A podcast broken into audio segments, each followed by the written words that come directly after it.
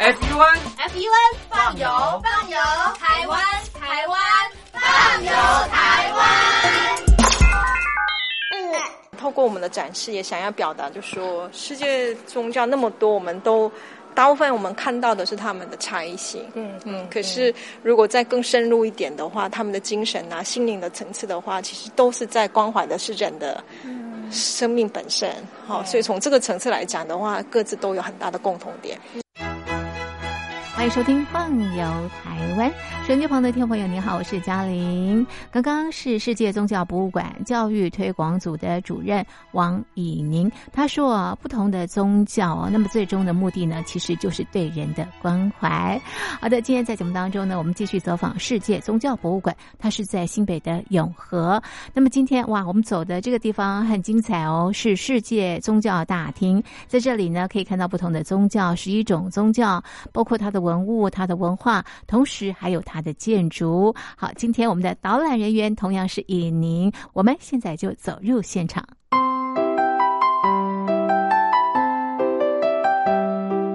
好，你会看到它是三块。长形的空间嘛，哦，那这边的长形空间，它墙面上就展示了五个宗教，然后它的对面展示了五个宗教，那这个地方称之为世界宗教展示大厅。当时就是我们以信仰人口数还有历史悠久性，哦，选择了世界上的十大宗教。是哪十大？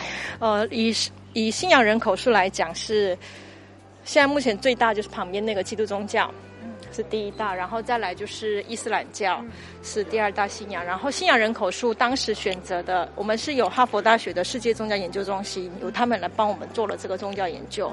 当时他们选择的是印度教，那印度人口多，好，可是，在我们台湾的学生课本里面，如果讲世界三大宗教，比较会谈的是基督宗教、伊斯兰教跟佛教。对，那因为佛教是它虽然人口或许没有比印度人多，可是因为它的普遍率，就世界的普及率比印度教会普及，哈，所以它被视为是三大宗教。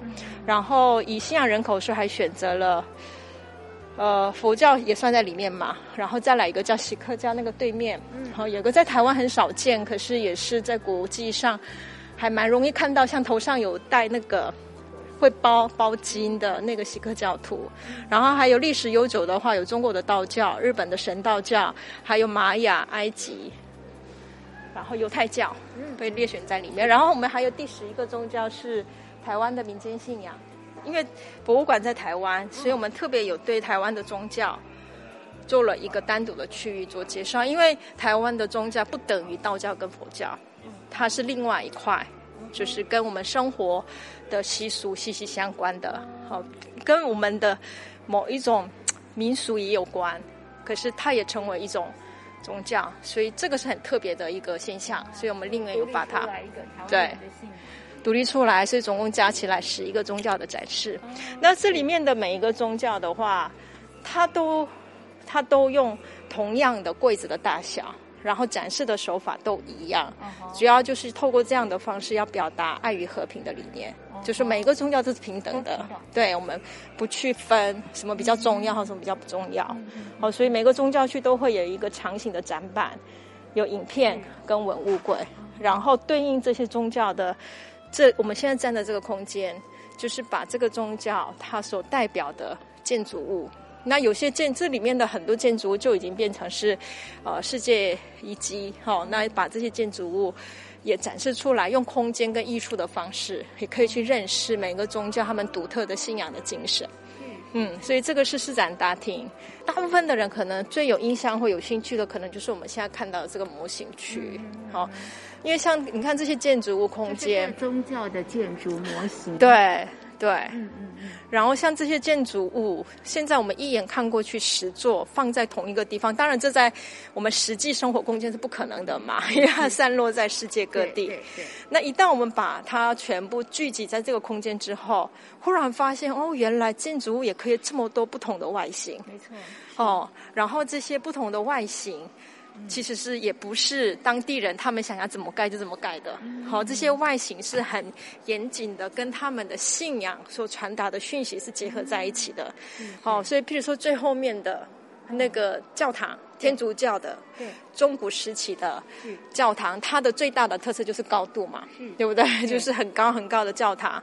那它是用高度来表现他们的信仰跟神所在的位置的那个距离。哦，神在那个时候，那个时候的人认为说神在我们所不能到达的地方嘛嗯，那可能天很高的那个地方就变成是这样的一个意象。嗯那那个是一神信仰，可是同样的一神信仰，那是天主教嘛？像这个是东正教，也是属于基督宗教的一神信仰。可是因为它的传播区域是在俄罗斯或东正那个希腊，所以它的建筑就没有走向像那个在罗马那边的天主教的模式，它比较走的是俄罗斯那边的特色，圆形。冲形的屋顶，可是这个冲形屋顶，像以这个圣母升天堂来讲，它的屋顶的数量就是那个数字，中间一个大的金的金金的屋顶，旁边四个有星星的，冲顶，对，冲顶，他们就结合了，就他们信仰里面中间是耶稣的一个象征，然后旁边四个就是守护耶稣，它也是圣经里面的四个写耶稣一生的福音书的一个作者。这个意义在里面，好，那也有一种说法说，他们的这样的屋顶也象征的是一个蜡烛，好，因为烛光、火光在宗教里面也很容易被显示为是一种光明，好，所以像天主教啊、东正教，他们教堂里面进去一定会有一个地方是让信徒们去点蜡烛，对不对？为他想要祝福的人点蜡烛，所以从这些建筑物的外形的差异性，我们就更容易从比较当中认识到，哎，原来不同的文化在思维他们的神，或者是所谓的哦神圣的这样的一个意义的时候，很不一样，概念会很不同。好像或者是像这个圣母升天堂来看，嗯，因为它在俄罗斯或希腊嘛，那他们的教堂就跟刚才讲的。像罗马、意大利那边很不同，他们就大量应用了非常多的雕像，因为它传承了就是希腊罗马那边的一个艺术风、艺术的那样的一个延续。可是像俄罗斯这一带的话，他们应用的是大量的这种圣像画，他们用的是平面的画像，可是他们不做任何的雕像。像你现在看到的这个图像啊，是我们模型内部是去，我们把里面也都有做出来了。是然后用把它拍摄下来之后放在电脑荧幕里面。面板可以看到对你现在动面板，面的状况，所以观众在动这一个面板的时候对，没错，模拟我们走在里面的时候会如何？是是嗯像一神信仰都会有一个十戒里面都会有一个戒律叫做不可偶像崇拜。嗯嗯，可是这个戒律在不同的教派跟信仰地区有可能会有不一样的诠释。好，那以东正教来讲，他们可以他们可以画这种圣像画，是可是圣像画的特色就是不是写实画，嗯哼是某一种人形象的一个描绘而已，是就是没有重量，没有光影。哦对，那这样的他们把它视为是一个象征，圣人的一个象征。他觉得这种圣像画，因为它不是那么真实的表现一个人，所以就不是偶像崇拜。是嗯，可是他们就不能做像那个很很真人一样的那个雕像。嗯，可是，在天主教在这方面的话，他是还蛮能够好好的应用艺术来传达宗教里面的感动啊或美等等，所以在这方面天主教是比较开放的。嗯嗯。那如果这样讲的话，像我们这基督宗教里面还有另外一个叫新教，嗯就是我们现在讲的基督教，对。他们就更严谨，他们是连这种画像都不可以画。所以像我们这边也有一个新教的教堂，是。我们选择的是台湾在东海大学里面的路思义教堂。嗯哼。像这个路思义教堂的话，它也是一神信仰啊，有没有发现里面就非常的干净？对对。什么都没有，只有一个十字架，而且它十字架上面也没有任何雕像，对。因为他们就非常严谨的要求不可以偶像崇拜，嗯所以他们只维持很干净的十字架，然后就以教堂是以大家聚在一起来跟上帝祈祷的一个地方，好，所以对。这个教堂里面的那一些所谓的装饰嘛，应该可以说这一些艺术的表现就没有像早期的对教堂那么的繁复。所以从建筑可以看到它的教义，对不对？是可以的，它反映了在这个整体文化早期的他们的信仰精神，嗯，还有当时代的所有我们叫做达人和最厉害的人，全部都会被邀请去盖一个宗教建筑嘛，不管是教堂啊，或者是佛寺啊，没错，对，所以一个一个宗教建筑，它可以说是那个文化的百科全书，那个时代的，对对对。呀，你看它这个夏特是十三世纪左右，它是超过。盖了大概一百年左右，嗯嗯嗯嗯，因为它盖教堂的那个年代，嗯，其实也是欧洲并不是那么平顺的年代，它有黑死病啊，还有各种问题，所以他们盖一盖一半，如果真的没有资金了，他们就停工，然后再隔一段时间再继续盖进去，所以大概花了一百多年，非常的久，对，盖了很久，然后它前面的塔也长得不一样，对，因为它中间盖一盖，吗？呃，应该是说中间有发生过火灾。哦。然后他们就重盖，可是重盖的时候就不是只是修复古老的样子，他们就当时的原来的当时的风格又把它盖上去，盖上去。哦，所以你可以看这个两个尖顶高的不同。是。可是你可以想象人的某一种经验值的话，就马上可以猜得出来，比较高的应该是比较后期盖的，对。不对？因为技术比较好，对 对对，所以他因为他们想要盖很高嘛，对对，而且这边的难度也比较高，对，没错，很明显哈，对，所以像夏特的话。它是所有这种哥德式教堂里面的一个典范，然后它又盖了一百多年，然后中间因为有有毁坏呀，又重新修复，几乎大概有了欧洲历史的大概两到三百年的艺术的风格，同一个教堂里面都有表现。对对，嗯，所以像这个教堂就变成是研究艺术艺术史，或者是中国时期的历史。或者是一些建筑史的人，他对他们来讲是非常重要的。它的侧边也好特别哦，一个特色。对，像这个东西在哥德式教堂里面叫做飞斧壁。嗯。因为以前哥德式教堂出现之前的教堂，它最大的挑战，嗯，就是就算他们想要盖很高，可是因为屋顶会很重，石头屋顶嘛，所以它其实拉不高。哦。那后来他们想到了一个方法，就是那就把做很多很多柱子，因为柱子才能支撑屋顶嘛。可是做很多柱子放在教堂里面，那就又把它教堂的空间受限了。所以他们就想到把屋顶做在，把这个柱子做在外面。所以这些飞斧壁就拉出来的这个柱子，就很像我们人的一个一个的手去撑撑那个墙壁的意思。对，变成墙壁的支撑点，然后屋顶的重量就往下送。是是。因为这样的关系，它的中间的那个墙壁都已经不是承重的墙壁，所以它都可以挖空了。哦。我们要看它都可以挖空，然后就开始做成非常漂亮的画窗玻璃。嗯是。所以这个就是哥德式教堂的最大的特色，就非又叫非浮壁，嗯哼，非浮壁跟花窗玻璃是一起，啊，以当时代的人发展出来的一个建筑技术的一个突破，又是另外一种美。对，有了这个之后，教堂内部的柱子就少了。所以当我们进到这些哥德式教堂的时候，会惊艳的就是它的高度跟它的很宽敞的视野，对不对？没错，也是借由这种建筑的突破才达成的一个结果。是是。像你看这个飞浮壁啊，这边的飞浮壁，然后再绕过来看后面，又不一样，又很不一样，对不对？真的。哦，这边的看起来又很轻盈，又很漂亮。哎，那有猜得到，应该是比较后期，好后期的功法做出来的。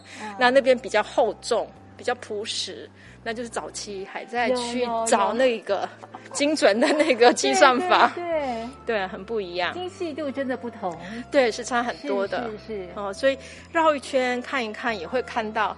哎，原来一个教堂的建盖是需要在那么漫长的时间，还集合了我们那么多的资源、人力，对，去我们只要去细细的研究，其实可以对当时的人有更多的理解，那个文化跟艺术。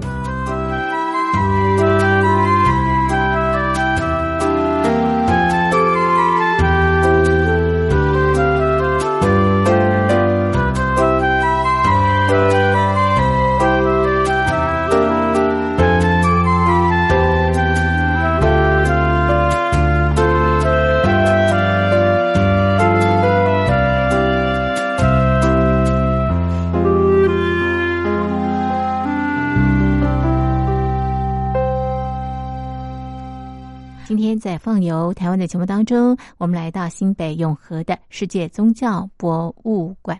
我们介绍的是世界宗教大厅，在这里呢，可以看到十一种的宗教的文物、文化，还有建筑。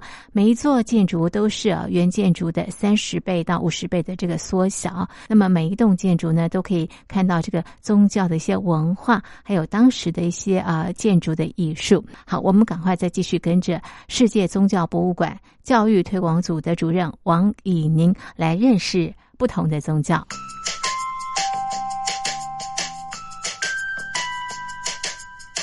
像你看这个佛光寺啊，它它是中国目前留下来的唐朝时期的非常重要的一个嗯一个展示。然后里面其实最有名的是这个。泥塑的佛像跟菩萨像，他们山西的特色就是用泥塑造。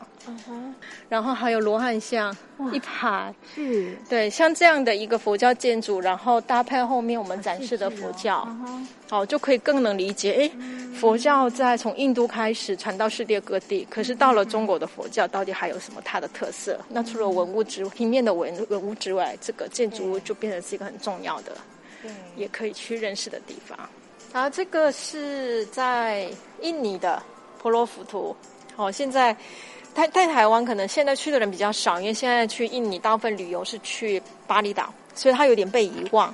对，可是它是世界遗呃就是遗产之一，世界文化遗对文化遗产之一。然后是其实是在印尼当地的话，也算是佛教。所留下来的呃，这种建筑当中很重要的一座建筑，嗯，呃，因为它的外形很像一个金字塔的外形，是非常少见的一个建筑物。然后它跟金字塔金字塔不一样，就是它是让人要走上去的，就是这个外部的空间是有走廊，看到吗？有走廊，有有楼梯，对，然后走廊两边有浮雕，那个浮雕全部都是在依照。佛经的故事去雕刻了，对它的内容，所以当时他们在建盖这一个婆罗浮屠的时候，是让朝圣就有点像是信仰佛教的人进去之后，借有这种走这个嗯。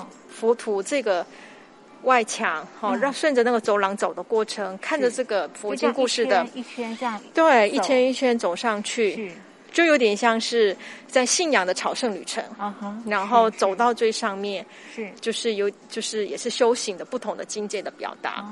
然后这个建筑其实建盖它比沙特还早哦，它是公元九世纪的建盖的一个建筑物，大概一千多年了。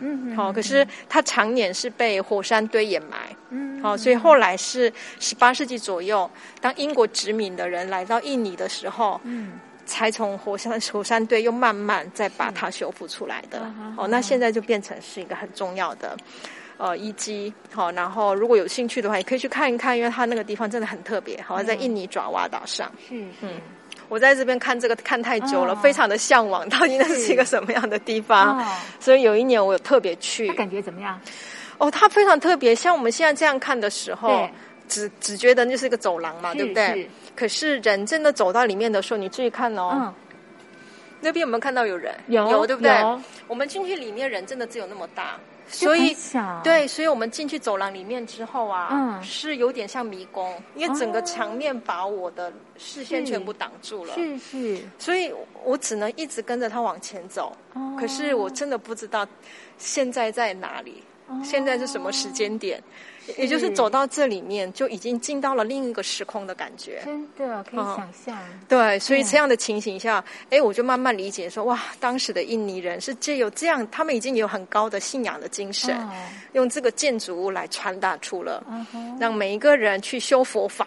对不对？要去从从我们的世间当中进到这个这个佛法的空间、时间，然后重新去认识我们存在的意义是什么？哦，那个时候我想象为人的价值。对，那我那时候想象哇，一千多年的人已经有这么深的智慧，可以用建筑物的空间概念来表达。嗯，感觉上好像我们现在的人也不过也是如此。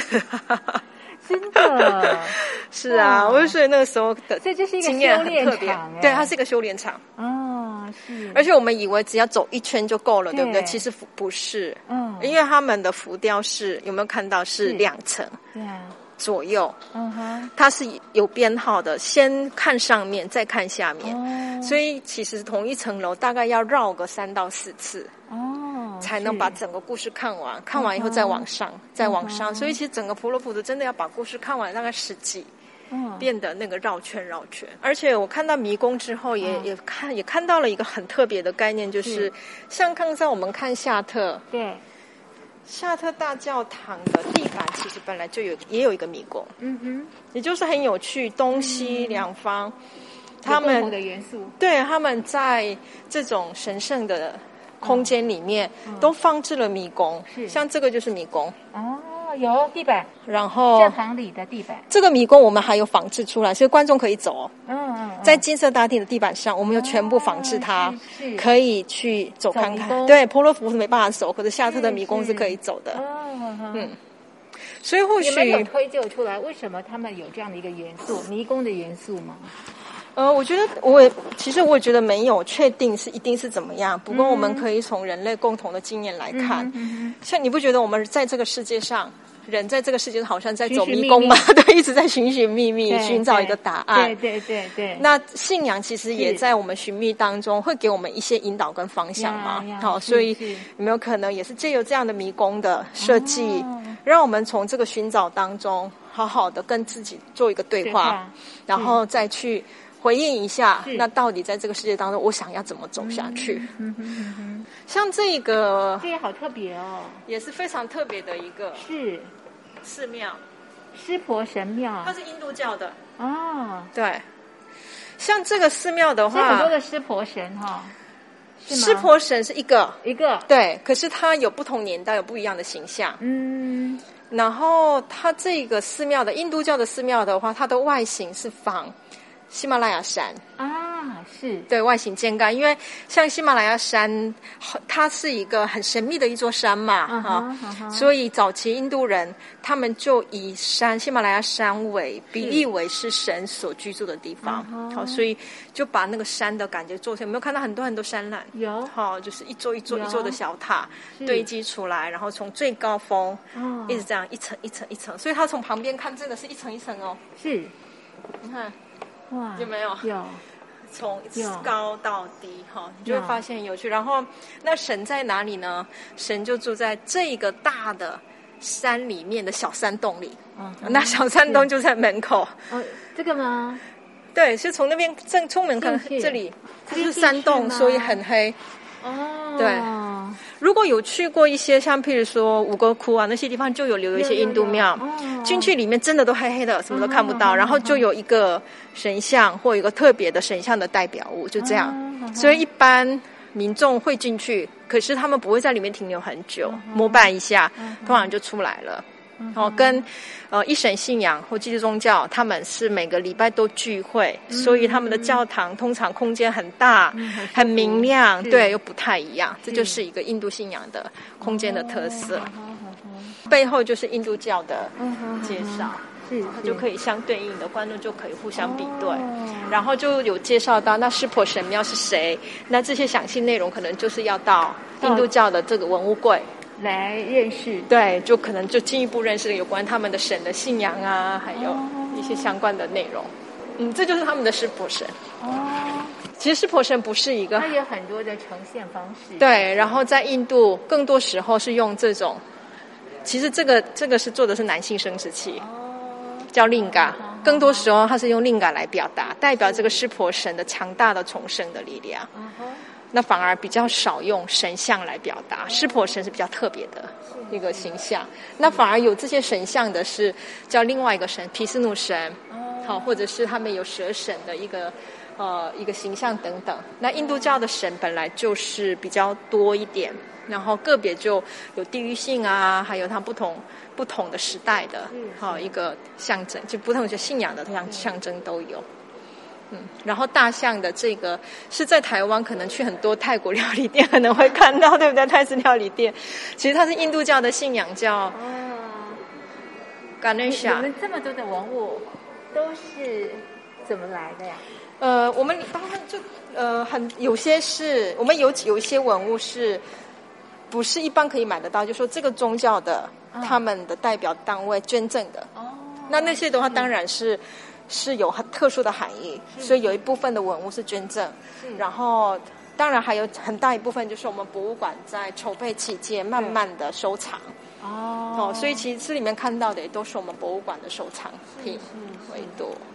像这个黑色的布幕的这个文物的话，它是不可能不可能购买的一个文物，因为它是呃信仰伊斯兰教的他们的圣地里面曾刮过的一个他们的布幕，像这个叫天房。就是每一个信仰伊斯兰教的人，就穆斯林，他是一辈子就要去一次这个地方朝圣。那每年他们都会有个朝圣期，那世界各地的人来都要去绕这个他们的圣地，这个天房。那每年他们天房就会用这个布幕来做一个，把那个整个建筑物盖起来嘛。那上面金金的，就是用这个金色绣线，嗯，去绣出来，看古兰经文。然后这个朝圣完，这个古兰经文的部分就会背景下来，赠送给。各清真寺让他们收藏，因为那是朝圣地曾盖过的，是很神圣的一个文文物哈。那当时要盖这个博物馆的时候，就是伊斯兰出代表，他们就赠送了一个天房照墓给博物馆，对，也代表了就是想要在这边让更多人认识伊斯兰教的他们的渴望。好，所以这个天房照墓像这种的就不是说哎我想要收藏就可以收藏，对，就是需要有那个单位他们的代表捐赠。那博物馆里面有些文物就是这种宗教交流的。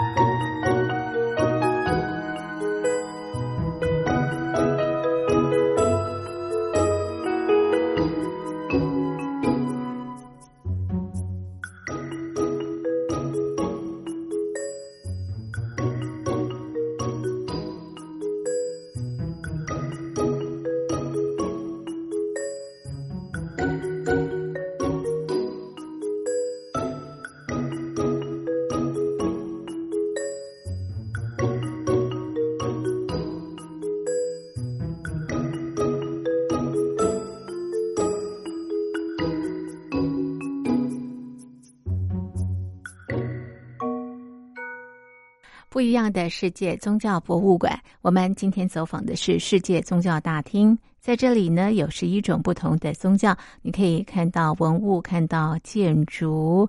那么在节目当中呢，用听的听众朋友也可以到放游台湾的粉专用看的。我们也拍下了世界宗教博物馆里头所有的这个展示啊。好，节目的最后，世界宗教博物馆教育推广组的主任。王以宁，他希望大家透过世界宗教博物馆这个平台来认识不同的宗教。好的，那么今天的放游台湾就进行到这里，非常谢谢您的收听，我是嘉玲，我们下礼拜见，拜拜。